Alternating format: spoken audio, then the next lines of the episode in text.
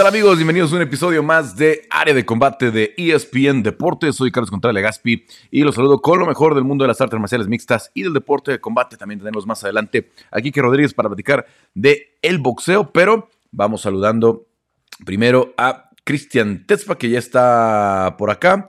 Eh, vamos a irla agregando también a Juanma Ibarra en eh, Buenos Aires. Ahí está Juanma y a Diego Lecanda que fue el primero en llegar esta eh, mañana aquí en eh, la Ciudad de México. Pues, ¿cómo están, eh, Cris, Diego, Juanma? Pues UFC 297, primer evento del año y tenemos dos nuevos campeones. Estamos bien, Carlos? O sea, creo que... Dos campeones. Vamos, Cris, adelante. Desesperado, tengo unas ganas de hablar, tenemos todo. Vamos, Cris, dale, Cris. Siempre, Juanma. Pues te decía que estamos bien, o sea, creo que UFC 297 eh, tuvo muy buenas preliminares, o sea, creo que las chicas eh, sacaron la casta en esas eh, peleas preliminares. Y dos nuevos campeones, ¿no? Raquel Pennington, después de una larga carrera dentro de UFC, o sea, le tomó 10 años llegar a ser campeona, pero ahora tiene el cinturón de 135 libras, moviendo ahí fibras en sí eh, estuvo presente en la función y ahí dejó eh, medio el rumor de que quería volver. Y por otro lado, Dricus Duplessis, que sorprendió a muchos, eh, sobre todo en esta pelea de cinco asaltos. Bueno, sí. A, ver, le preguntaron y dijo nunca se sabe, ¿no? porque eso que interpretaron muchos de que dijo que quería volver es otra cosa, ¿no? Eh, o sea, eh, si ella misma hubiera publicado en sus redes sociales, que viendo esta pelea, quiero regresar, etcétera. Sabemos que Amanda tenía varios motivos para retirarse. Eh, y uno de ellos, o algunos de ellos, eran sus propias lesiones. Vamos a ver si toma un par de añitos, ¿no? Si se recupera al 100% y todo eso. Sí, y sobre todo si hay algo atractivo, ¿no? Ya veremos, ya veremos. Porque parece, y más adelante vamos a hablar de eso, que el anuncio para UFC 300 del regreso de Kyle Harrison en contra de Holly Holm en 135 libras, que hay que hacer mucho énfasis en eso, será para impulsar una división que se ha quedado sin su gran figura, ¿no? Que era Amanda Nunes y lo que pudiera ofrecer Kala Harrison. Más adelante tocamos ese tema. Eh, Juanma, ¿cómo viste UFC 297? Carlos, se largaron las peleas de campeonato en, un, en unos primeros meses en donde vamos a tener cinco contando la del, la del BMF. Las primeras dos ya pasaron. Había que llenar las 135 libras quedaba vacante, necesitamos una nueva campeona. Rocky Pennington, en una pelea extraña de, mucho intercambio, de, distintos momentums, parecía primero que era, que era sumisión para Mayra Bueno Silva, una peleadora que en la corta distancia demuestra ser letal o al menos muy peligrosa. Después logró imponerse el boxeo de, Rocky. una declaración ayer de Mayra de que un golpe la lastimó en el oído y que tuvo problemas con, con el equilibrio. De hecho, dijo fue un golpe muy certero eh, en el oído que me complicó seguir el resto de la pelea. Eh, no hay razón para no creerle y además se la vio complicada después del striking de, Rocky, uno de los rebotes más espectaculares de los últimos tiempos de una racha de victoria. Una peleadora que perseveró desde esa pelea de título en 2018 hasta con Amanda hasta lograr 5 libras. Se verá si viene Juliana P. Juliana ya volvió a entrenar Así que veremos si para el, verano estadounidense tenemos una pelea ahí. Y Dricus Duplessis con George Strickland, ya tenemos la pelea más brutal del año, cinco rounds muy cambiantes. Yo la vi inicialmente para John, triunfo. Volví a verla y la vi para Dricus. Va a haber un debate interesante ahí porque el reglamento es muy subjetivo. Podría haber sido una pelea juzgada para cualquiera de los dos lados, porque tenemos poder contra daño acumulativo, ver cuál de los dos impacta más en los jueces. Algún round que pudo haberse definido incluso por lo que era plan B o plan C, que es control del octágono. Tenemos un nuevo panorama, las 185 libras se ponen fascinantes, Carlos, porque tenemos cuatro o cinco peleadores en situación de campeonato, con Robert Whittaker versus Paulo Costa ahora en febrero, Hamza Chimaev, que a mi entender ha hecho méritos para ser contendiente. Tenemos el nuevo panorama en el peso mediano, Carlos, un gran primer evento numerado del año. Bueno, eh, se, alargaron las dos. Eh, comenzaste con eso, Juanma, y yo les dije que se iba a pasar, ¿eh? Dije que iban a ganar Sean y Raquel, ahí me falló un poquito. Yo, yo tenía Sean ganando al final de la pelea, 1, 2 y 5, los rounds que creo que ganó, Creo que ganó eh, Sean Strickland. Probablemente si perdía el 2, el 3 era cerrado, aunque fue el que Eric Nixick dijo que no le gustaba.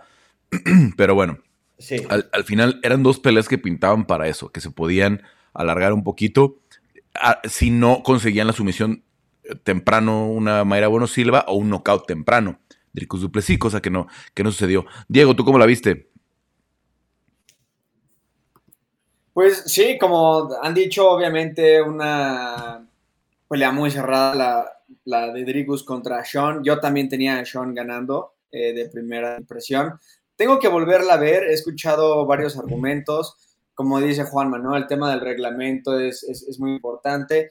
Y lo vimos a lo largo de la noche, ¿no? En la pelea de, de Arnold Allen con esos rodillazos que, que eran legales, que hicieran legales en el tercer round contra Moab Sarebloev.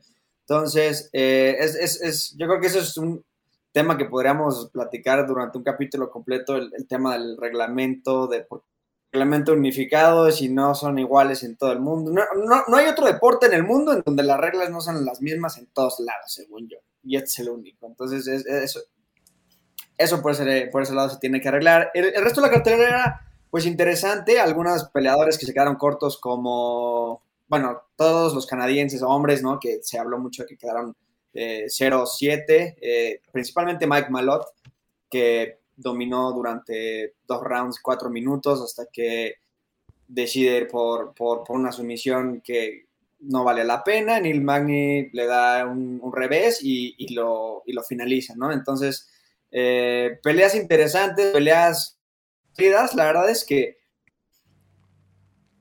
Pennington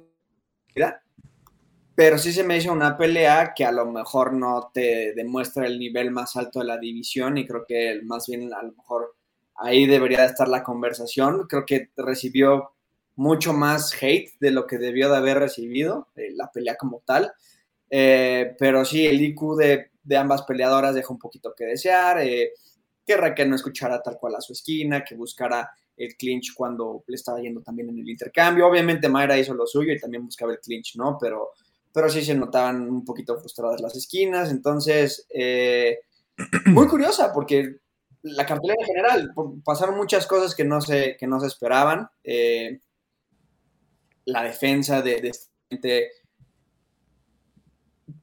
que, estaba pensando, ah, se dice que un campeón tiene que defender su cinturón. Y Strickland lo hizo, Strickland se defendió, ok, no fue y, finalizó a, a Dricus y lo que sea, pero con un buen jab, con un buen movimiento, defendió su cinturón, se defendió a él, y los vemos al final de Ricus, ¿no? Entonces también podemos hablar de, la tecnicalidad de, del lenguaje, de cómo, de cómo es defender un cinturón, y si tienes que finalizar al campeón para, ganarlo. Creo, creo que se presentan muchos temas que podemos decir gracias a diferentes peleas que sucedieron. Bueno, eh, a ver, algo que sí este, quiero eh, detallar un poquito con, los tres. Primero, eh, ¿ustedes creen que es el golpe o es el cabezazo el que hace ese, tan, ese brote tan, tan profuso ¿no? de, de, Sean Strickland, ese sangrado tan, tan evidente que, influye al final en la, en, la, pelea, ¿no? Carlos, a mí me parece que influye, pero una vez que decidís seguir, decidís, decidís continuar. Eh, me parece que debe ser mencionado. Pero, tú crees que es cabezazo. Es que hay, cuando vemos la secuencia, primero le pega a Dricus. Es un cabezazo inconsciente. Y luego parece que es en la, en la salida, ¿no? Lo que dice Dricus es que es el golpe. Sean asegura que es el cabezazo. A, mí me parece que en el video se ve claro que es el cabezazo con el En el que sube Sean.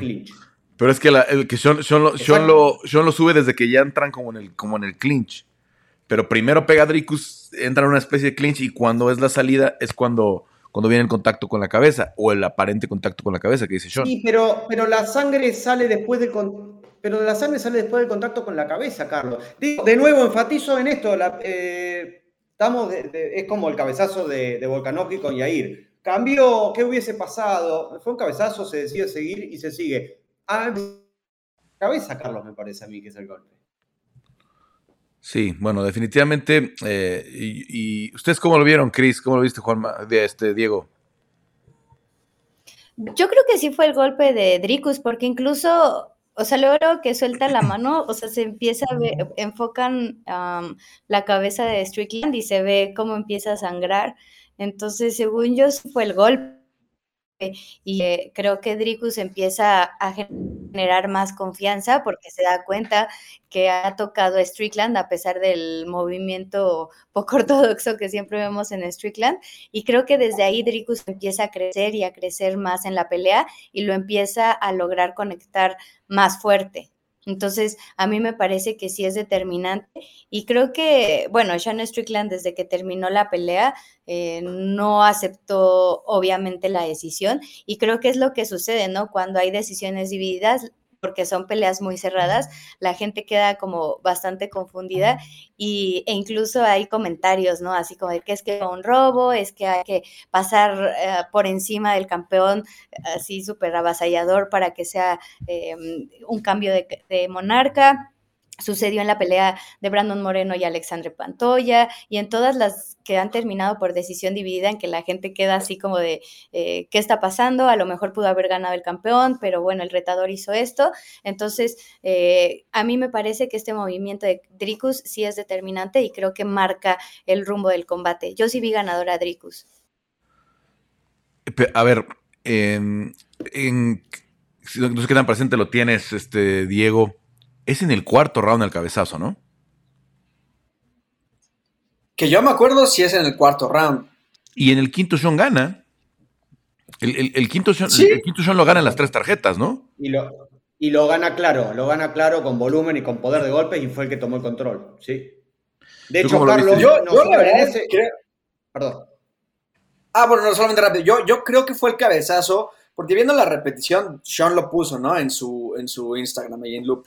Eh, y ahorita lo estaba viendo otra vez como para asegurarme, más, más que cuando sale la sangre, más que si fue el golpe, o sea, lo que a mí me hace creer que fue el cabezazo es la reacción de Sean después del cabezazo. O sea, sí sucede e inmediatamente se agarra como que en ese momento es cuando, cuando siente el... Eh, no, no, no, se le rompe el orbital, pero cuando, cuando siente ese, ese cambio, ¿no? que, de, de, no estar cortado a estar cortado, al final del día es un cabezazo por, porque Dricus está haciendo un, está haciendo bien la técnica, está manteniendo la cabeza pegada a su cuerpo para hacer la transición, el derribo.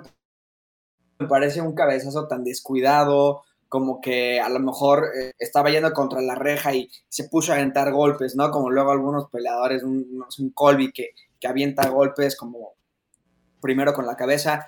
Creo que es algo muy desafortunado. En caso de que hubieran encontrado que no podía continuar, una descalificación no, hubiera sido válida. Creo que si hubieran tenido que ir a las tarjetas y hubiera sido un empate muy probablemente. Pero creo, creo que pues, es algo desafortunado que sucede dentro de, de los momentos de la pelea. Pero me gustó que dentro de lo que sucedió no haya pasado, o sea, se quedó en, lo que fue en ese momento y bueno, dice Sean, no hago excusas, pero sucedió esto, entonces parece una excusa, pero como dices tú, Carlos, al final del día ganó el quinto round, entonces le afectó, pero no tanto como para no seguir dando lo, suyo. Eh, es lamentable porque tenemos que estar hablando de eso y a lo mejor mancha un poquito la victoria de Dricus, pero, pero sí sucedió, o y sí creo que fue el cabezazo. Bueno, sí, eh, definitivamente se centró mucho la discusión después de eso. Eh, otra vez aclararle a mucha gente, eh, y, no sé qué tan consciente lo tienen los jueces, porque se van nada más al, al, concreto. es que derribó más, es que los seis derribos de Dericus. Yo no recuerdo un solo derribo de Dericus que haya sido efectivo para nada. ¿eh? Lo lleva al piso, pero siempre Sean está levantándose inmediatamente Nunca hubo un ground and pound constante, nunca hubo un intento de sumisión. Lo que le conviene en la calificación a Dricus es que él tira puros golpes de poder. Él tira puras bombas, ese volado con la derecha muy, muy pronunciado que además cuando llega a conectar es muy impactante para los jueces. Y una cosa que tiene, de, una deficiencia que tiene en ese sentido para las tarjetas el, ataque de, de, Sean, es que él pega muchos jab. Y aunque hace daño con el jab, el jab no es considerado golpe de poder, ¿no? Los golpes de poder empiezan con, el, cruzado Luego el 3, el 4, los uppercuts, trabajo al cuerpo, pero el jab normalmente debe ser considerado un, criterio de desempate. Si los golpes de poder están muy parejos, entonces el quien metió fue más constante con el jab, más constante en la agresividad, el control de jaula, etcétera, los otros criterios de desempate que por ahí están. por eso creo que Dricus convence a los jueces porque todo lo que él tira es de poder y tenemos un nuevo campeón. Siguiente pregunta. ¿Qué sigue para Dricus Duplessis? Dijo Dana White, no nos interesa mucho la revancha inmediata, aunque obviamente hay gente que quiere la revancha inmediata, porque fue una pelea que terminó en decisión dividida, pelea pareja, pero ustedes cómo la ven? ¿Qué, sigue para, para?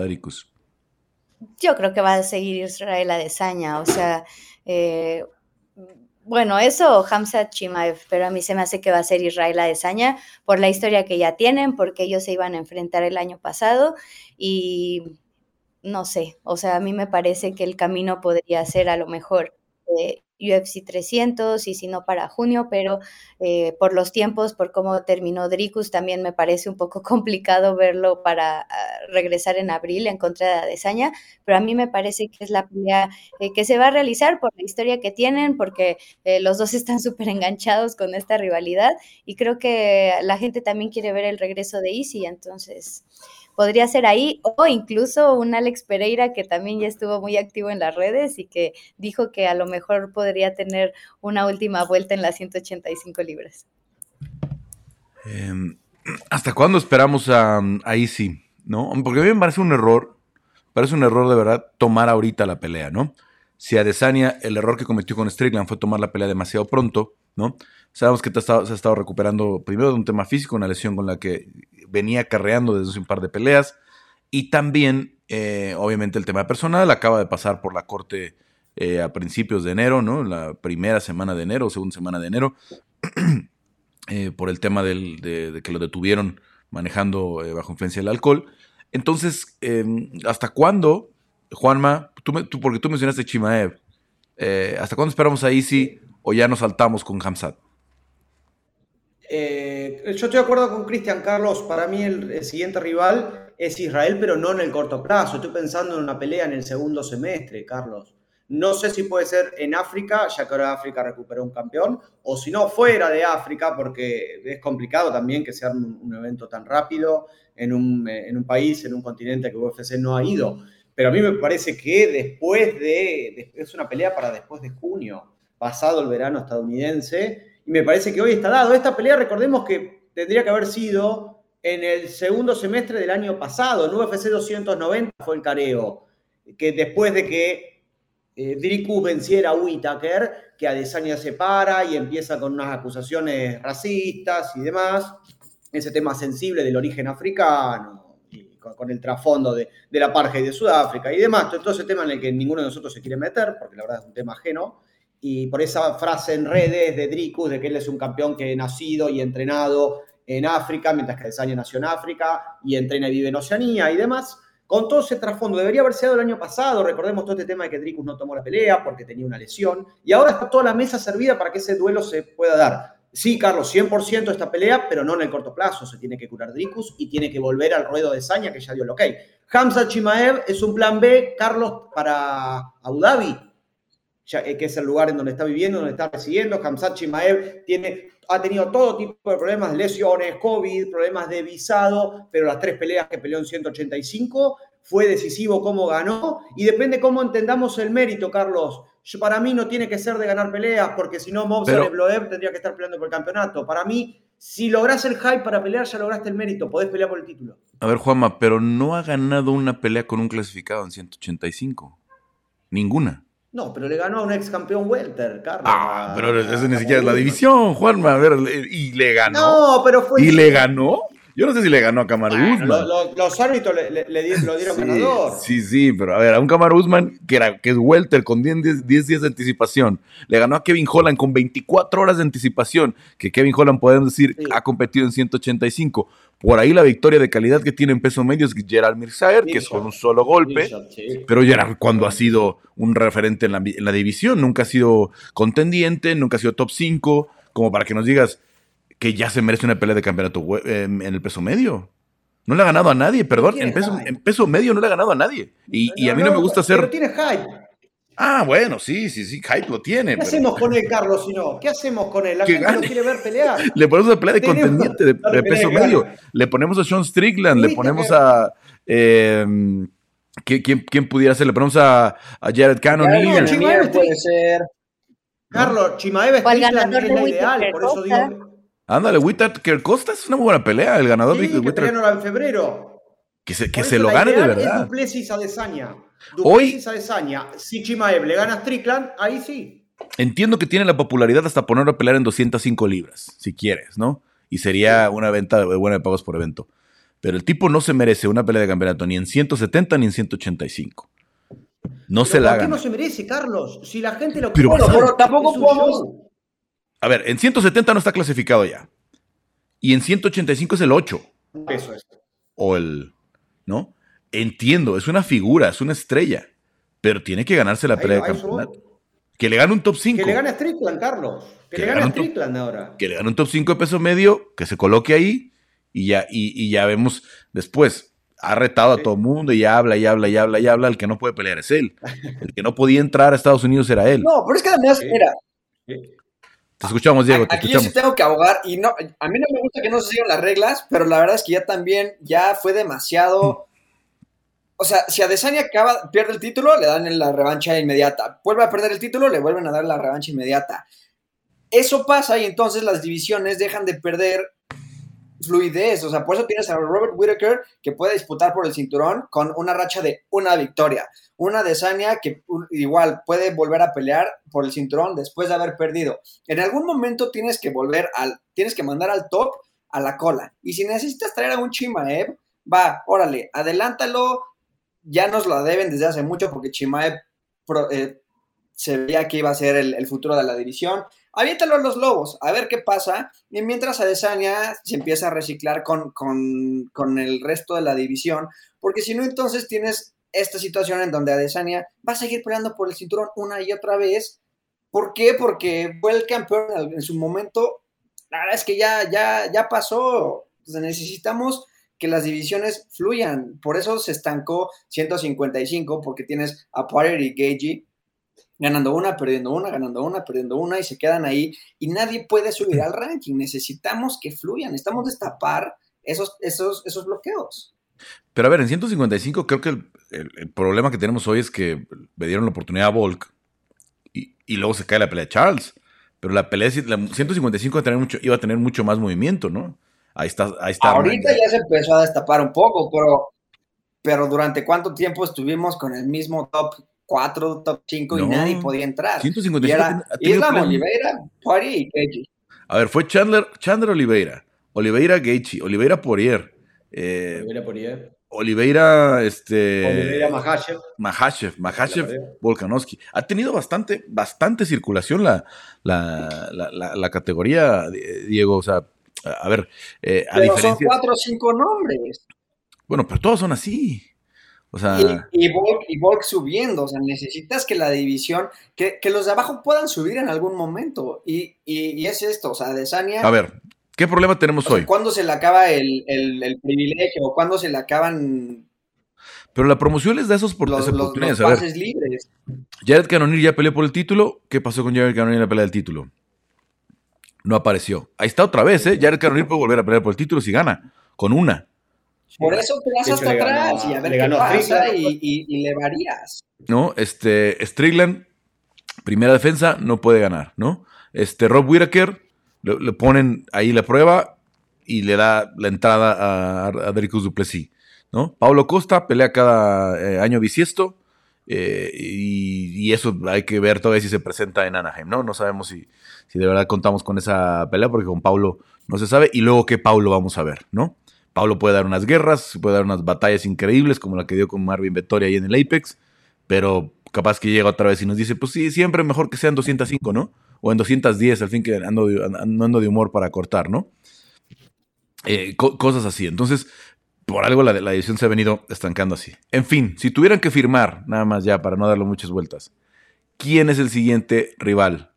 Si tienen que apostar la casa, ¿quién es el siguiente rival de Dricus Duplessis, su primer retador? Chimaev, nada, mentira. eh, Israel Adesanya. Como primera Va a opción. ser Adesanya. Adesanya, Adesanya y Chris no se comprometen, nada se está riendo. Yo también creo que va a ser Israel Adesanya. Bueno, habrá que esperar un poquito, pero pudiera tener, pudiera tener sentido. Tetspa tiene como cinco casas, mirá que no va a apostar una, total, es lo mismo. Y, le quedan ¿Y tú, Carlos? Es más liviano, es menos, es menos pesado que para nosotros. Diego y yo pagamos alquiler. A mí lo que me preocupa de Isis es que creo que no va a estar, como decía Juan, hasta el segundo semestre y hoy la, la necesidad de peleas de campeonato creo que puede empujar a que pelee antes Dricus. Y me va a molestar mucho, pero probablemente sea Hamza Chima. ¿eh? Aunque también creo que Dricus salió bastante lastimado de esta pelea. O sea, hay que ver. Sí, pero a ver, es que. Carlos, Carlos, nunca fuiste a Emiratos Árabes Unidos. ¿Qué te va a molestar? Es que es probable, es probable que el, mes de junio tenga. bueno, el mes de junio ya de entrada tiene dos, eventos numerados. Sí. Y hay que ver qué le quieren dar a Arabia Saudita. Si le van a dar una pelea de campeonato a Arabia Saudita o no, que también será en junio. Entonces pudieran ser cuatro peleas de campeonato en junio o hasta cinco, dependiendo cómo se acomoda International Fight Week, ¿no? Eh, si no está Conor, ¿qué haces para International Fight Week? Hay que poner dos peleas de cinturón. Entonces me preocupa eso y no sé si Adesanya esté ya resuelto de todos los problemas personales, esos problemas legales que está, como decíamos, lidiando con la corte de lesiones. Entonces, que pudieran empujarlo. Y Chimae, pues, por lo que ha dicho, ya está listo. Si ya se resuelve su tema de visado, si ya puede entrar a los Estados Unidos, pues se, facilita más la, posibilidad. En fin. Bueno, a ver, eh, pasamos al, campeonato de las 135 libras. Eh, Raquel Pennington le da la vuelta a una pelea en la que empieza muy agresiva eh, Mara Bueno Silva, con muchos intentos de sumisión. Lo que decíamos, ¿no? La experiencia iba a pesar de Raquel, ¿no? Mayra muy, muy efusiva. ¿No creen que Mayra gastó energía desde la salida del, del, eh, del vestidor, estaba muy eufórica, estaba, estaba este, de verdad casi eh, gastando calorías antes de entrar a la jaula y para el tercer round estaba, estaba agotada, no tenía más, Mayra. ¿Cómo vieron este combate? Sí, la experiencia fue... un factor, Carlos.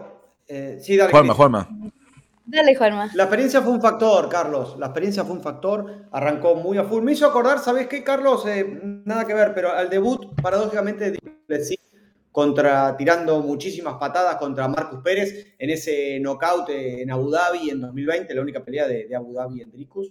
Eh, sobrepasado, un poco como nervioso, tirando con mucho volumen. Estuvo muy cerca de, de someter, porque casi logra pasar el, antebrazo por debajo de la barbilla de Raquel, hasta que Raquel empieza a escuchar a su esquina y empieza a soltar manos. Que no fue la mejor actuación de, Raquel, la hemos visto en otras peleas, contra Irene Aldana, se la dio mucho más suelta, también sintió el rigor de, la pelea. Ella dijo que había estado con un problema de, salud en la, en la Fight Week, que no peleó al 100%, pero pareció que se excedió un poquito con, con el ritmo y directamente se quedó sin, sin combustible. Recordemos, los últimos segundos del combate fueron horribles, con Mayra con la espalda en el piso durante los últimos 25 segundos, sin siquiera intención de, levantarse, mirando hacia la esquina en un gesto que no suele verse en peleadores eh, a ese nivel. Carlos mirando con desesperación hacia la esquina, buscando una solución. Mayra entrena en un muy buen gimnasio, está en American Top Team, venía a entrenar con Diego Lima, recursos tiene, es una muy buena peleadora, no tiene la experiencia de Rocky y eso puede haber sido un factor en los rounds de campeonato, Carlos, que fueron en donde más ventajas sacó, sacó Raquel después de tres rounds bien parejos. Bueno, eh, Diego, a ver, te escucho, te escucho. No, perdón, perdón, Cris, había, te interrumpió Juanma, como es costumbre. Eh, Cris. Eh, sinceramente, a mí sí me sorprendió mucho lo que le sucedió a Mayra Bueno. Eh, se me hizo, ah, no sé, o sea, como que muy complicado, como que creo que a partir del segundo o tercer round ya estaba completamente desconectada de la pelea.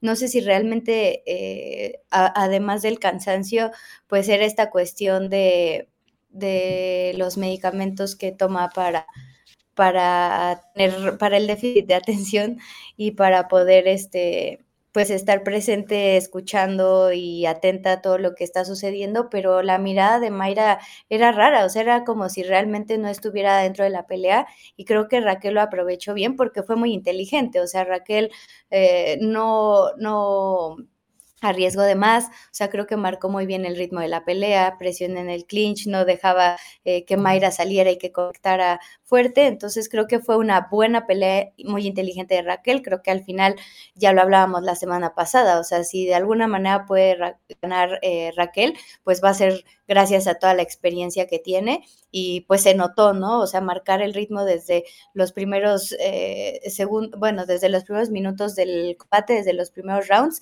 Y además de la manera que lo hace, ¿no? O sea, porque pues no hubo duda de que venció a Mayra Bueno Silva, quien venía con esta racha de victorias en 135 libras y que además lucía muy peligrosa con las sumisiones. A mí me pareció muy extraño eh, ver a Mayra de esta manera, o sea, dejando de lado a lo mejor la cuestión de cardio, o sea, como distraída y, fuera de la pelea. Pero no sé, bueno, no sé si un poco eh, el rol de, de Mayra siempre ha sido así, ¿no? Como que hace esas caras así como ¿no? No sé si con afán de ser un poco más aterradora para los rivales o, ¿no? Pero siempre está haciendo como este tipo de gestos. Eh, a mí lo que, pues sí, me, lo veía venir, ¿no? Cuando veías tantos intentos de sumisión, tanto trabajo eh, y la defensa siempre de, de, Raquel en punto, ¿no? Siempre metiendo la barbilla en, el, en, el codo para evitar la, el, el mataleón, trabajando el 2 a 1, ganándole siempre las muñecas. Eh, aunque estaba en posiciones muy incómodas al principio de la pelea, Raquel, sin desesperarse, eh, siempre con, mucha paciencia defendiéndose y, estaba haciendo que gastara todo su, tanque de, gas Mayra Bueno, que como sea, entrena en Miami, entrena a nivel del mar, y Raquel eh, en Denver, que es una de las ciudades más, este, pues más elevadas en los Estados Unidos, ¿no? con la mayor altitud para, poder entrenar, que eso a la hora de una pelea de 25 minutos, pues termina, termina pesando, ¿no? Cuando estás acostumbrado a hacer cinco rounds con esa intensidad. Diego, ya nada más para cerrar el tema de 297. Pues yo, yo creería más bien, o mi percepción en ese momento fue más bien como una descarga de adrenalina en lo que tuvo. Desde, ese, desde esa introducción con Bruce Buffer, la vemos gritar, como dices, en el primer round, usando mucha fuerza para clavar ese, ese mataleón. Entonces, eh, siento que no que le ganó el momento, pero creo que usó sus recursos al principio de la pelea y ya después le fue costando mucho más trabajo. Entonces, eh, er, para mí era por eso un poquito más claro que, Raquel Pennington, siendo la veterana, iba habiendo peleado cinco rounds antes, iba a saber llevar un poquito mejor la pelea. Al final del día lo hace mucho mejor. Eh, hubiera estado muy bueno que pudiera finalizar con ese, con ese triángulo que, estuvo conectado durante uno o dos minutos. Eh, pero al menos no queda duda, ¿no? Tenemos una campeona indiscutida, se vienen buenas cosas para la división, eh, creo que pueden haber buenos storylines por ahí. y la verdad es que en el micrófono no es, no es tan mala como creerían de verdad siento que recibe mucho más hate del, que debería ser. Creo que mucho es de gratis. Entonces, emocionado de ver qué viene para ella en el futuro. Última pregunta, y veo mucha gente eh, en el chat preguntando por, por Topuria. Eh, última pregunta referente a 297. Eh, Mobsare ¿se, ¿se, acerca una pelea de campeonato o qué le falta después de lo que vimos el, el sábado? Obviamente es un salto de calidad del rival. Arnold Allen es un muy buen rival, oponente que ahora se pone en racha de dos derrotas, desafortunadamente para él. Pero, eh, ¿le alcanza Mopsar para ser retador? ¿Le alcanza Mopsar para qué después de esta victoria? Juanma. Le alcanza para Max Holloway. No le alcanza para sentar la línea. O sea, no va a pelear por el No me convence todavía. No, no, no, hasta que, no haya final, hasta que no haya alguna finalización, si sigue ganando las tarjetas va a llegar. Pero no, si no finaliza, lo puesto Chimaev. Si le mandas con Max, ya sabes lo que pasa cuando pelean con Max. todos, los que no son, todos los que no son Alexander Volkanovski, ya sabemos lo que le pasa a todos. ¿no? Te chocas con la pared de Max y vas de, vuelta. Hay que encontrar una ruta alterna para pelear por el título. Para, pasarlo por arriba o por el costado. Ahí mismo hay un desafío, que le ganen las tarjetas a Max y ahí sí va a pelea de campeonato, Carlos. Diego, tienes la mano levantada. Yo, yo creo que le da suficiente para ganar, digo, perdón, para pelear contra el ganador de ir contra Brian Ortega, por ejemplo. Y ahí ya vemos entonces quién se perfila más. Pero sí, saltar. ¿Cómo? que ahora son el 2 y 4 del ranking, Brian y, y Jair. Exacto, y entonces ahí ya puedes hacer una eliminatoria por el cinturón. Además, Max, que va a pelear en 155 por el BMF, en una de esas si gana, en una de esas si se acomoda de vuelta en 155 después de, de haberlo intentado contra Poirier en su momento. Y lo que decía, ¿no? Esto también le puede dar un poquito más de, fluidez al top de la división, de que tengas que pasar por ese, por ese guardia que es Max Holloway. Entonces, es un buen statement lo que hace contra Allen, pero sí necesita un poquito más de, sobre todo porque ese tercer round, pues ya lo estaba ganando Allen, esas rodillas, empezó a bajar un poquito. Entonces, necesita probarse un poco más. Chris. Sí, y además, o sea, está invicto, tiene las ocho victorias dentro de UFC, pero no ha finalizado eh, a nadie. O sea, todas sus victorias han sido por decisión. Eh, no estoy demitando su trabajo ni mucho menos, o sea, creo que lo que hace con el ritmo de pelea, cómo neutraliza a sus rivales, me parece bastante bueno, pero de repente vemos una pelea como con Diego López, que, no, o sea, no estoy diciendo que Mobsar lo haya hecho muy mal, pero Diego, o sea, tomó la pelea con una semana de anticipación, o sea, Diego ni siquiera era parte de UFC y llega y enfrenta a un rankeado y le da ese tipo de pelea, o sea, creo que sí hay que ponernos a pensar. Eh, en caso de ver a Mobsar ya con un top 5, ¿no? O sea, lo que hace con Allen es muy bueno, lo domina, eh, tiene victoria que lo lleva a la posición 5, pero creo que sí le hace falta una buena prueba que es un tema que, por ejemplo, Jair Rodríguez ha tocado mucho esta semana, ¿no? O sea, la calidad de los rivales que hay en el top 5 y qué es lo que se tiene que hacer para disputar un cinturón. O sea, yo creo que sí sería buena opción ya sea enfrentarlo con Jair Ryan, el que pierda la pelea de México, o incluso en caso de que Ilya llegara a perder el, por el cinturón con Volkanovski, pues también se me hace una buena prueba para Mobsar. Bueno, eh, es, una, es, una, es una pelea que tiene un poquito de historia, ¿no? Ya Ilya y Mobsar se iban a enfrentar en UFC 270 en enero de 2022, pero circunstancias, ¿no? Lesiones, eh, en, aquel entonces creo que eh, Mobsar se enfermó, ¿no? Y por, y por eso no, no, termina dándose el combate, pero ahí está, las 145 libras tendrán campeón el 17 de febrero, hoy tenemos a Volkanovski que ha sido muy dominante, pudiera haber un nuevo campeón eh, en UFC 298 y de ahí cómo se mueve la división y cómo van cayendo las piezas, que eso causaría mucho, mucho movimiento. Y afortunadamente ya tenemos a Mobsar acomodado y tenemos una pelea de contendientes también con Jair y Ortega el 24 de febrero y va a ser mucho más fácil saber cuál es el futuro de la categoría después de lo que suceda tanto en Anaheim como en México.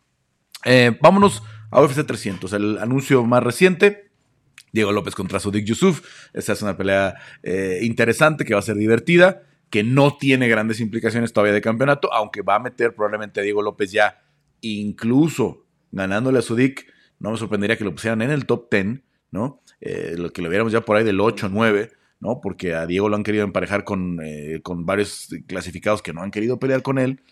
Y vamos a ver cómo le va Diego López, porque es una pelea bien dura en UFC 300. Pero, Kyla Harrison en contra de eh, Holly Holm. La pelea que yo no vi que nadie pidiera. Yo no creo que nos sorprende mucho porque nadie pensamos que Kayla pueda dar 135 a priori. Ya debe de haberlo trabajado, ya debe de tener ciencia detrás de esta decisión de bajar a 135. Ya sus nutriólogos, ya la gente eh, del UFC les deben de haber dicho, a ver, sí puede dar 135 Kayla Harrison. La hemos visto a la mayoría de su carrera en 155. En judo peleaba incluso arriba de 170 libras. Pero hay que tomar en cuenta que creo que en el judo los, pesan con, con el. Con, eh, con el. Con el gi, digamos, con el, con el kimono. Entonces, habrá que tomar en cuenta un poquito eso. Pero de 155, que ha sido la mayor, la parte de su carrera, a un 136 libras, que es la tolerancia en una pelea que no es de campeonato, no lo sé. ¿Cuál es el mensaje de esta firma? ¿Qué les parece? ¿De qué nos perdemos? Porque obviamente cuando hablábamos de las grandes peleas de Kyle Harrison, pensábamos siempre en Amanda Nunes o en Chris Cyborg. Y como están las cosas el día de hoy, esas dos no están en, el panorama. Lo que estaría es Holly Holm y después, si gana, Juliana Peña contra Raquel Pennington probablemente y darle la oportunidad a Kyla de pelear por el título. Se gana mucho, Carlos. Se gana primero una, peleadora de pedigrí internacional que ha sido ganadora de juegos, de campeonatos eh, eh, mundiales. hay panamericanos, de campeona, campeona mundial, campeona dos veces de Juegos Olímpicos, duelo de estilo contra Holly Holm, la expectativa ya de una nueva presentación. Decía bien, los títulos que ganó fueron en, en ya peleado en 155 y en 145 en PFL. Si ahora concede pelear en 135, una división en la cual, a la cual ella siempre fue renuente a pelear, porque ya, ya está hablado, está trabajado, ya tiene una campeona. La información fue dada justo, Carlos, en la semana posterior a una nueva campeona.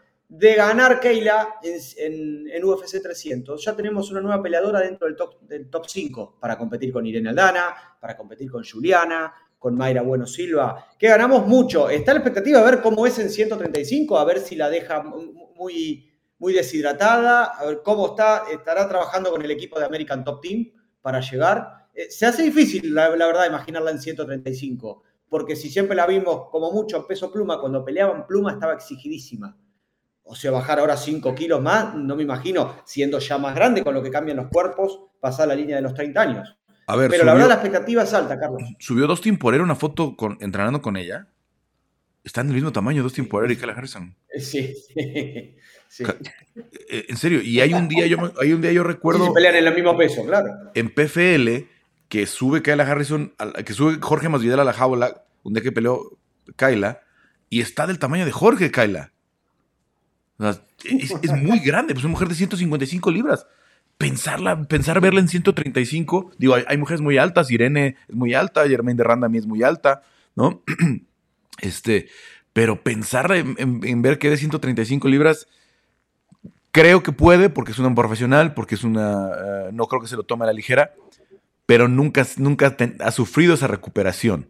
Y ante una rival como Holly Holm, que te empuja tanto al clinch, que te exige tanto en lo físico, que tiene buena defensa de derribo, que además te sabe derribar, que además tiene buen control eh, cuando, cuando logra ponerte en el piso, pues es una pelea muy agotadora, pues es una pelea que la desgaste muchísimo, sobre todo pensando en un rebote. Chris. Está difícil, o sea, además Holly, como dices, o sea, es tan complicada y mantiene toda esta rotación.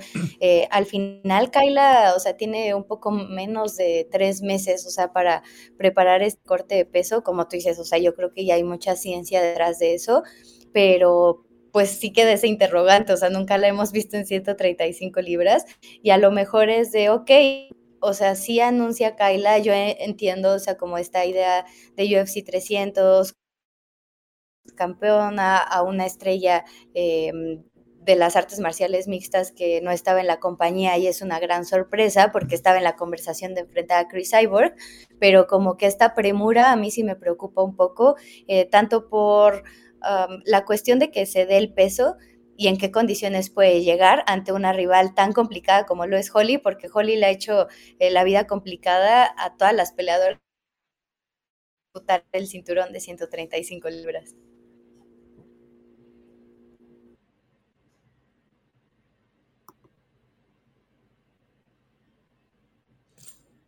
Te perdimos, Carlos. ¿Cómo, ves la de Harrison, Diego?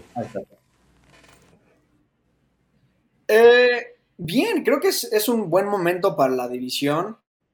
Un nombre muy grande que atrae ojos de otras ligas, de, otros deportes, ¿no? Ella siendo medallista olímpica de judo.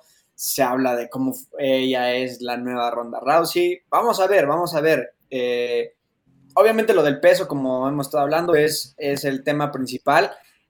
Tengo entendido que su manager dijo que ya hizo un corte de prueba y que sí dio 135.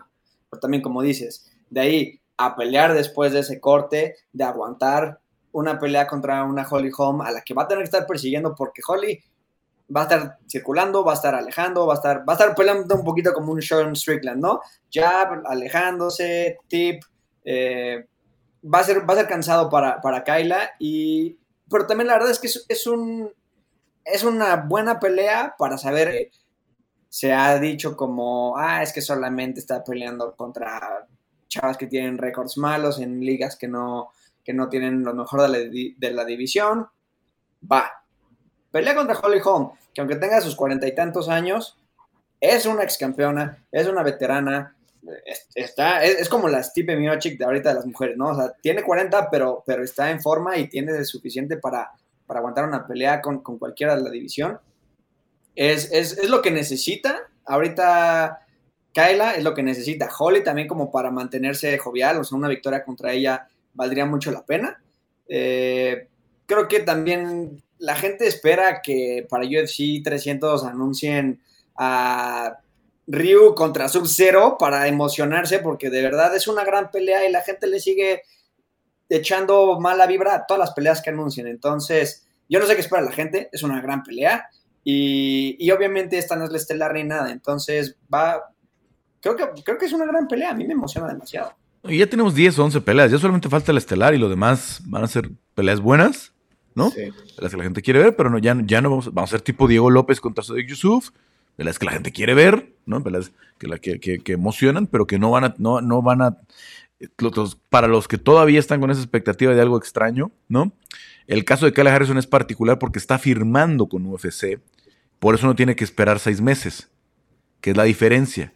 Cuando hablas de un regreso de Khabib, un, un regreso de Lesnar, un regreso de quien se nos ocurra, tienen que pasar por ese proceso de seis meses de, de testing, pero el caso de Kyla está firmando como eh, por ejemplo, los que vienen de contender. Todos los que vienen de contender, muchos pelean un mes después, dos meses después de pelear en contender, y obviamente no llevan seis meses en el, protocolo de, de, antidopaje, que ya no es usada, pero el protocolo de antidopaje no llevan seis meses, ¿verdad? Porque apenas están siendo firmados, o los que llegan de alguna otra promoción, etcétera, como es el caso de Kyla. Entonces, por eso se puede dar esta situación. Como Venom Page. Eh, claro, pero no es como anda, como Venom Page, pero no estamos hablando de un regreso. Por eso los que hablan de que eh, Javib, eh, GSP, todos estos, pues esos tendrían que meterse un protocolo de, seis meses que ya no alcanza para UFC 300. Ya estamos a menos de tres meses de UFC 300. En fin, em, a mí nada más eh, se me hace un poquito un golpe duro para Juliana Peña, ¿no? Porque es decirle a Juliana, sí, tú vas a ser la siguiente retadora probablemente, pero no, no tenemos confianza en la división. ¿No? La división necesita una verdadera figura y tú no lo eres. Eso es lo que yo siento que le está diciendo la promoción a, Juliana, que ya fue campeona y que fue la única que le pudo ganar a Amanda Nunes, ¿no? Que tendrías que tener esa, esa idea de que sí hay una estrella en la división, pero no sabemos cuándo va a regresar Juliana y también, pues, cómo le va a ir con Raquel. Y obviamente hay otras contendientes que están acercando, ¿no? Si Germain de Randami regresa con victoria, eh, si Irene Aldana gana una más, pudiéramos tener eh, ahí una mezcla interesante de las peleas de campeonato, ¿no?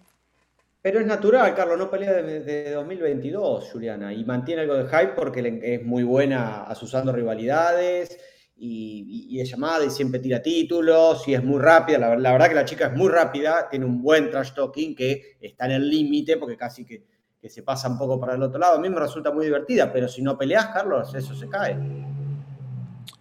Sí, sí, sí. Y es lo que decía, no sabemos cuándo va a regresar. En fin, eh, preguntas rápidas. Eh, Jesús Pinedo contra eh, Pitbull Freire para 24 de febrero. Estamos a menos de un mes ya también de esa pelea en Arabia Saudita. se ve gigante Jesús, cada vez lo veo más grande con, que, contra Pitbull. No sé si, porque además Pitbull traía zapatos y, y Jesús traía este, sneakers, traía como zapatos de, de básquetbol, ¿no? ¿Le puede ganar Jesús Pinedo a, Pitbull Freire? ¿Le puede, ganarle una leyenda cuatro veces campeón de Bellator después de lo, de lo que hemos visto en, el año con Pinedo? Y, cuando vemos sobre todo esa diferencia física, ¿no? Que, se ve gigantesco, Jesús. Tiene la rapidez y el poder, Carlos. Yo no sé si puede soportar el volumen ese, Patricio. Después de haberlo visto hace poquito con Suzuki, el estilo de Pinedo es totalmente incómodo para Patricio. Parece que es un peleón para el peruano. ¿Cuándo lo vimos? En diciembre lo vimos, Carlos, en la entrega de, los premios de, en la alfombra. Fighters Only, que vos lo entrevistaste, en la alfombra. Y está gigante. Yo no lo veía desde 2018, cuando vino a pelear acá a Buenos Aires en UFC Argentina, que le ganó, creo que era Devin Powell. Está gigante y tiene, puede llegar a tener el antídoto para el cambio de era, Carlos. Sería, sería gigantesco para, para Latinoamérica. Si el hecho que es campeón Jesús Pinedo, pero que le gane a, una leyenda como Pitbull Freire sería eh, impresionante. ¿Cómo ves, eh, Diego, Cris? Sí, no, imagínate. o sea, Diego, tiene... Dale, dale, Cris, dale. Digo, sería impresionante, o sea, ver a, a Jesús pues ya a este nivel, o sea, que ya lo vimos el año pasado y tiene estas tres victorias, todas por nocaut, o sea, vencer a alguien como Patricio Pitbull, yo creo que sí lo pondría eh, pues en la luna, ¿no? O sea, en las estrellas, en, en, cuestión de popularidad, o sea, de todo lo que ha conseguido, o sea, de decir, ok, le estás ganando a una de las máximas estrellas de Bellator, así que a mí me parece una gran oportunidad para Jesús, donde tiene muchísimo que ganar y justamente por el estilo y el poder que tiene, creo que sí le puede generar muchísimos problemas más a Pitbull. Diego. Igual, o sea, creo que eh, es, un momento, se le ve listo, se le ve motivado, eh, uno viene de su vida. No quiero decir que Pitbull viene de bajada, pero, pero podría ser el principio del final con, una buena victoria de, Jesús. Entonces, eh, lo veo, lo veo listo, lo veo fuerte, lo veo grande, lo veo poderoso. creo, que, creo que vienen cosas muy grandes para él. Bueno, anunció Peter Murray que van a mantener, obviamente, Bellator eh, con múltiples de campeonato. Van a ser solo ocho eventos en el año, pero van a ser todos eventos de pelea de campeonato, como si fueran eventos numerados, digamos, eventos de pay-per-view.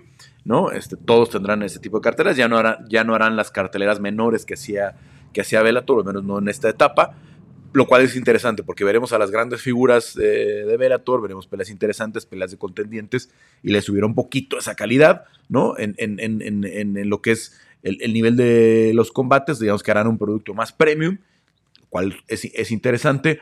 Se mantiene anualmente esta práctica de la pelea de, campeones, que desafortunadamente solamente tenemos tres peleas de campeones ya, eh, y una es ahí medio improvisada porque Impact Kazagnay baja 185. Eh, eh, aunque es el, perdón, eh, tiene que cambiar eh, de categoría para pelear con Johnny Evelyn, ¿no? Cuando él ganó en 205 libras, pero no tiene 185 libras PFL. Y tenemos la del peso completo con Renan Ferreira y este Ryan Bader. Este, este ganador va a ser el primer peleador, de, el primer rival de, de Francis Ngannou en PFL. ¿Lo ven ustedes?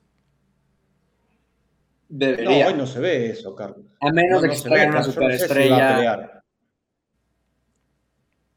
Diego, a ver. Dale, Diego. Yo, yo, perdón, yo decía, yo, yo creo que debería ser el próximo oponente de Francis para que tenga sentido eh, la división, pero no dudo que PFL también esté buscando por fuera algún otro nombre grande que puedan traer y hacer una super fight. Pero sí me gustaría que, que, fuera cualquiera de los dos. Chris no, que Chris no la convence. Chris está es que estaba justo viendo, o sea, creo que preferir, pues, creo que Renan, este, que Renan sería mucho mejor rival para, para Francis Engano, o sea, porque Francis creo que sí está uno o dos o tres niveles, o sea, mucho más arriba en esa división de peso completo, o sea, la calidad que tiene, todo lo que ha demostrado, y creo que Ryan Bader, uh, digo, o sea, respeto mucho su carrera y todo lo que ha hecho y esta eh, racha de victorias que tiene, pero creo que sí sería más complicado que Ryan Bader le diera una buena pelea a Francis que lo que pudiera hacer Renan. Entonces, eh, sí, en caso de, ganar el brasileño, yo creo que sí sería a lo mejor el próximo rival de Francis en MMA. A ver, Juan, así cuando hablamos de las dimensiones, Renan Ferreira tiene el alcance, tiene la estatura para pelear la Engano, ¿no? Es un peso completo mucho más de, de talla de peso completo. Pero Vader por ahí tiene la lucha, ¿no? Que puede ser un antídoto para ganarle a, a Engano. Claro, Engano lo vimos luchar a, Cyril Gann, pero no lo hemos visto con un luchador de verdad, ¿no? Luchar contra un Curtis Blades, ¿no? O algo por el estilo, ¿no? Eh. Yo creo que Vader podría lucharlo. Claro, lo que no tengo claro es que Francis vaya a volver a la jaula. No, no, no, no lo veo tan claro, y más con el envión que está teniendo la carrera de, boxeo. Con las cosas extrañas que pasan. Si le gana a Joshua, no, lo volvemos a ver. Si le gana a Joshua, no lo volvemos a ver en la jaula. En el boxeo pasan cosas extrañas. No gana una pelea y está rankeado. Es la, perdón, perdón. Es la, es la norma Dumont. Está rankeado y no ganó ninguna pelea. Pasan cosas raras en el boxeo. Pero si llega a ganar una pelea más, me parece muy raro, Carlos, verlo. Pero al menos peleó en la categoría. Norma Dumont, Norma Dumont nunca ha peleado en 135 libras. Ni Chelsea Chandler tampoco y también está clasificada en, 135. Con una pelea que ganó. Una, una que ganó. Ahora vuelve a pelear contra Josiani y Nunes. Pero tampoco ha peleado en 135 Chandler. Tampoco ha dado la, categoría. No, no, no, en fin, en fin. Y cerramos ya nada más. Eh, Joel Romero contra este Tiago Santos. Eh, pelea del año, pelea de la noche, se roba la noche o se van a trabar y se pueden meter por ahí en, una pelea un poquito lenta. ¿Qué, piensa que pasa con el cubano? Arranco contigo, Diego, que te interrumpieron al final. Es que es un volado, como dices. Creo que depende mucho de, de que Joel se presente. Creo que Tiago va a ser una pelea un poquito, a lo mejor, más técnica, más segura. Joel es quien puede traer a lo mejor la, la, loquera.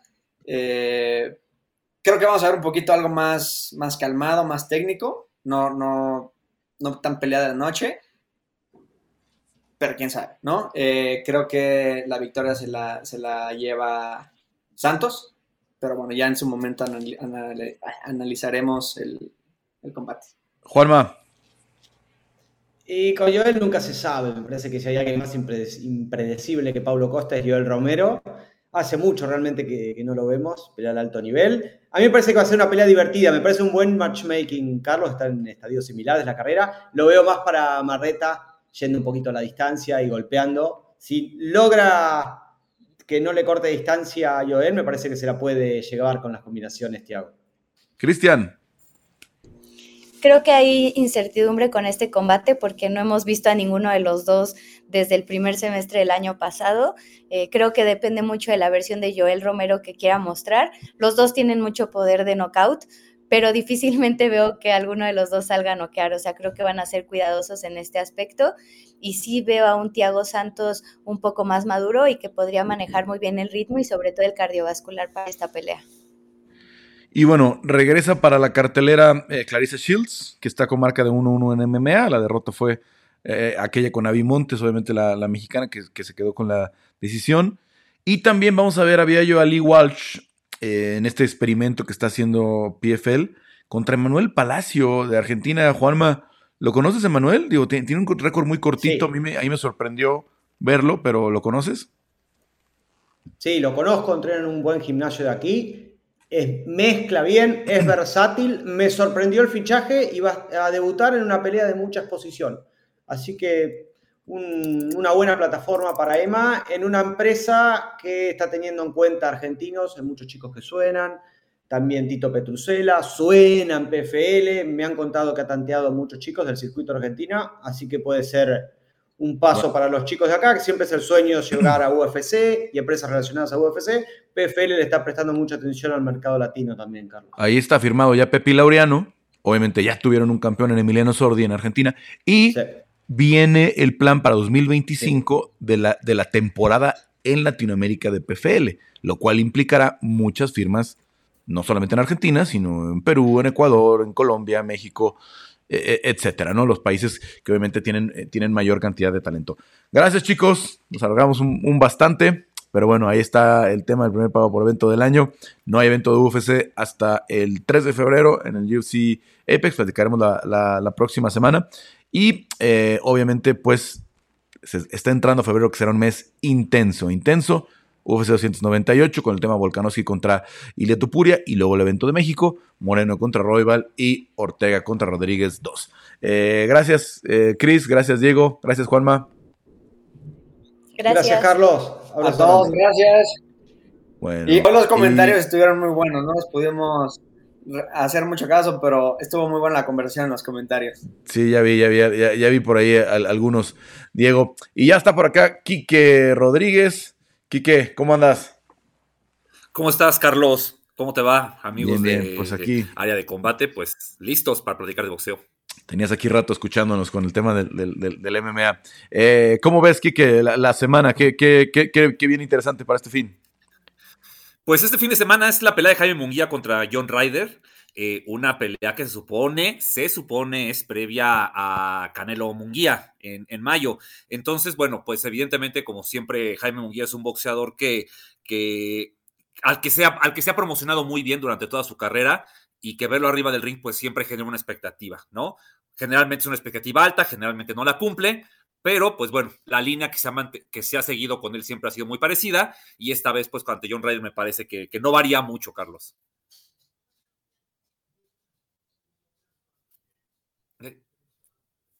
¿Qué? Ya me escuchas aquí. ¿Qué tan real es, Quique? Eh, porque obviamente, como decíamos, todo se parece a acomodar. Canelo ya parece tener el 24 resuelto, ¿no?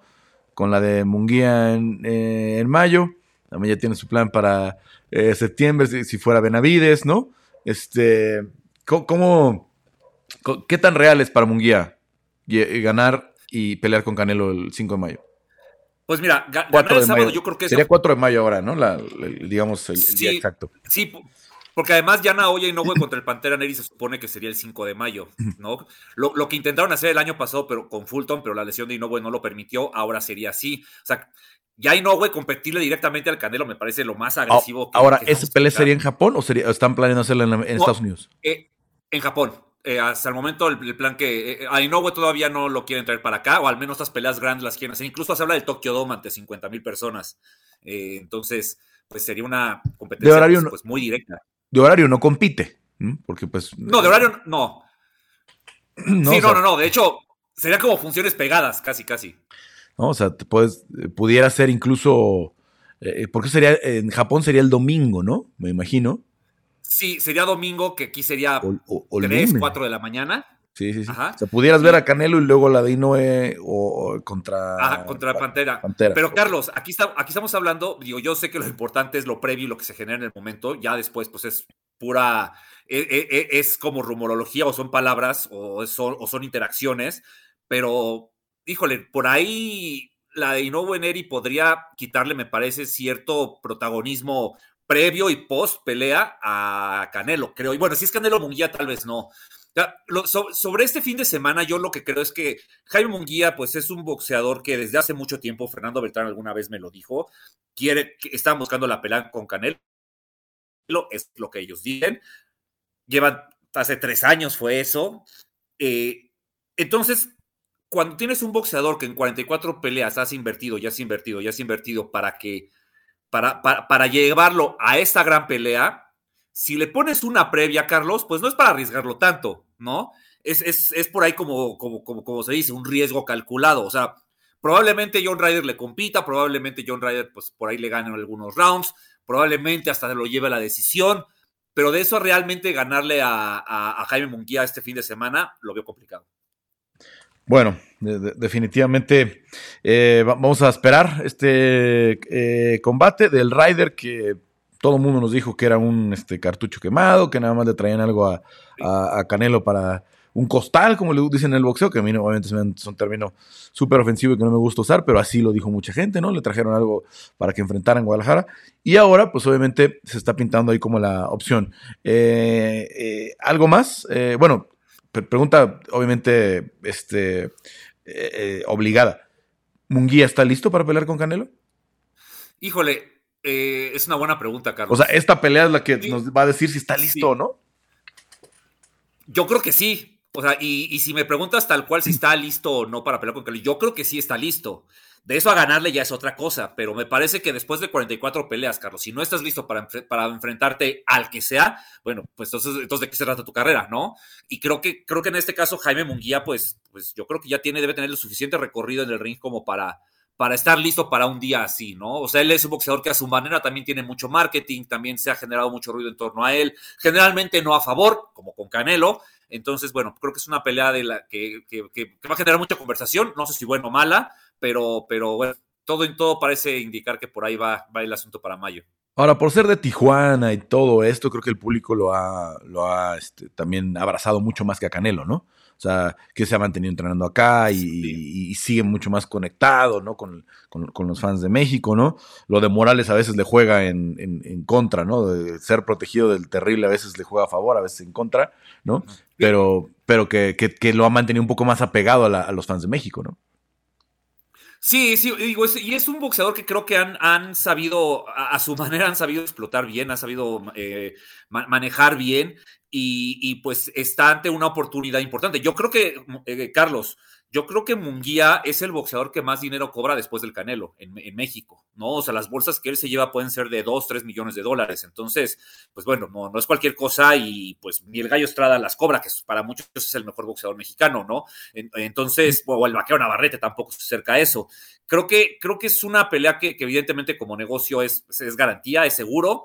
Y, bueno, no, o sea, se, evidentemente se, se, promociona, promociona como un combate guerra, que por un lado el boxeo, el estilo de, de, Munguía sí es para eso, el estilo del Canelo no es para eso, pero bueno, sabemos que mientras dos mexicanos se puedan promocionar, pues seguramente se, va a vender como una pelea pues, pues explosiva, ¿no?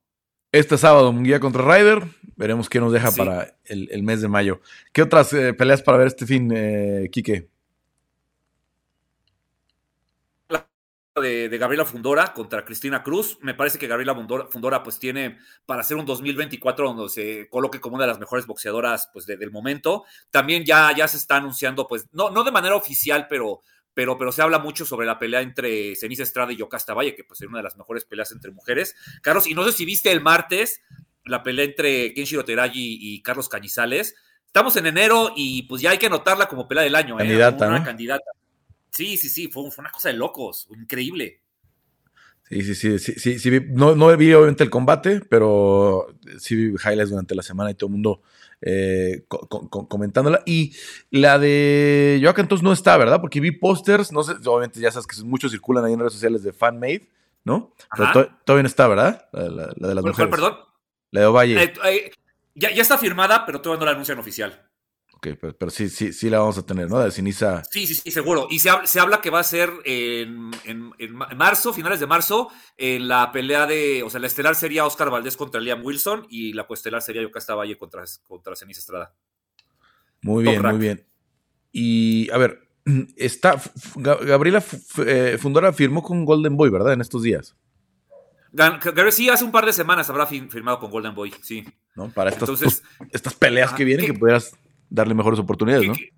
Fíjate, su manejador Samson Lekovic pues había intentado meterla en Premier Boxing, pero en Premier Boxing no, no le dan tanto espacio al boxeo femenil y pues sí había tenido algunas peleas. Gabriela Fundora hizo muchas peleas aquí en la Ciudad de México, en, Ciudad Neza, o sea, la trajeron para hacer récord, todo. Ya cuando se coronó campeona del mundo, que fue una función de Golden Boy, eh, pues ya me parece que ya se. O sea, evidentemente está el tema de las opcionales, que supongo que están en la UFC, se tienen, y, ya, eh, pues bueno, eh, se firmó ya de manera definitiva. Igual que de impresionante que su hermano, ¿no? Con, esas, con, esa complexión. Pues, y, yo digo que hasta más, ¿eh, Carlos? O sea, porque Gabriela Fundora mide 1,75, siendo peso, siendo mosca, 112 libras, es muy alta. O sea, yo la, yo, yo la vi pelear aquí en la Ciudad de México, la rival le llegaba al hombro, ¿no? Y era impresionante la diferencia. Con el puro jab la tenía a la distancia y así se llevó la pelea, porque aparte, creo que a, diferencia de, de Sebastián, sabe aprovechar bien su alcance y, lo maneja muy bien, ¿no? Ante, ante Areli Musillo en su última pelea, cuando ella se le intentó acercar, la recibió con un recto de derecha y se acabó la pelea. O sea, ya, ya, no, ya no tuvo eh, argumentos la, la, región montana. Bueno, pues eh, pendientes eh, también. Y pues bueno, algo más, que de esta semana de, de, movimientos. Pues está, está este día la gran confusión, Carlos. ¿Contra quién va a pelear el Rolly Romero? ¿Si contra Ryan García el 20 de abril o el 30 de, marzo contra el Pitbull Cruz? Muchos aseguran que es el Pitbull Cruz. Ryan García salió un tuit diciéndole, sí, no le hagan caso a los demás, va a pelear conmigo en abril. Ya nos enteraremos. Pero Golden Boy no dice eso. Golden Boy no, no Golden Boy quiere otra cosa. Quiere hacer otra cosa completa. Oscar de dijo que tenía a José Carlos Ramírez y Oscar y el propio Ryan García lo bateó, entonces hay una relación ahí muy, conflictiva. ¿Qué te gusta más para, para Rolly? Eh, ¿Cuál es mejor pelea? Híjole. yo, creo que el Pitbull. Pitbull, ¿no? Acá en México todos quieren ver a Pitbull. Sí. Sí, porque mira, Rolly Romero más o menos boxea. El Pitbull Cruz, evidentemente, va a ir a presionarle, le va a tirar sus voladotes ahí que, siempre tira. Y Ryan García, la verdad es que es un boxeador que cuando se lo propone, pues puede boxear muy bien, se puede mover, tira muy bien de jab, cierra bien las salidas. O sea, yo sinceramente ante Ryan García no le veo ni una opción al Rolly Romero. Y ante el Pitbull sí la veo como una pelea un poquito más, más parejita. Muy bien, muy bien. Pues bueno, este. Quique, pues eh, como siempre, gracias. Te escuchamos en el, estilista con todo el análisis de, boxeo y en tu podcast. Y regresamos la próxima a ver qué pasó con este combate entre Munguía y, Ryan. Eh, perdón, y Ryder, y, qué nos deja, ¿no? ¿Qué nos deja para eh, lo que se va acomodando este, este, este, este, este fin de semana de 5 de mayo, que como decíamos era 4 en Las Vegas, y donde normalmente vemos a, Canelo, ¿no? Ya sea en Las Vegas o sea en otra sede, pero donde lo, lo vemos normalmente ahí estelarizar. Carlos, que la única duda que yo tengo respecto a la posibilidad de que Jaime Munguía pelee con el Canelo es que, híjole, Canelo no puede ver ni en pintura a Oscar de la Hoya, entonces pues tendría que tenerlo enfrente, ¿no? Como, como rival y eso pues no sé a él que tanto le, le, guste. Sí, vamos a ver si, si, a ver, si es cierto que Oscar eh, tiene tanta fe en, Jaime, ¿no? Y lo han tratado como la gran figura que, tiene hoy eh, Golden Boy, ¿no? Eh, pues pudiera hacerse de lado, ¿no? Puede hacerse de costado decir. Sí, y dejar a Sanfer, ustedes. ¿No? Yo no voy a estar aquí durante la semana, ¿no? hará tal vez sus propios actos públicos previos, pero no estar estorbando ahí en, ese sentido. No me refiero a que su presencia estorbe, sino sabiendo que, que va a hacer mucho ruido, ¿no? Más allá de la pelea, el Golden Boy contra, contra Canelo. que lo que pudiera ser Munguía contra Canelo, ¿no? Sí, sí, le quitaría un poco de protagonismo a, a, Munguía, es probable. Vamos a ver qué decide. Porque luego Oscar de la Hoya tampoco es que le importe mucho eso. Él tiene sus ideas y, y, yo, yo lo que he aprendido de Oscar de la Hoya, Carlos, es que sabe bastante más de lo que aparenta. O sea, a veces en redes sociales nos confunde, pero yo creo que es un tipo que, es bastante inteligente para el negocio y, pues sabe que la bolsa que va a recibir Munguía, Golden Boy, Sanfer en, eh, ante Canelo, pues, pues es, la, es a la que más pueden aspirar, ¿no? Tienes que vender tu producto, no, no, no, ya no es él, pero bueno. Y, si le han pagado tanto y si, y si han hecho este convenio, pues es para ese tipo de peleas, ¿no? Muy bien. Pues Quique, pues gracias. Estamos de vuelta la próxima semana, conocemos con el resultado de este combate. Y eh, pues a todos, suscríbanse en las plataformas de ESPN Deportes eh, de audio con el podcast. Y gracias por acompañarnos aquí en Área de Combate.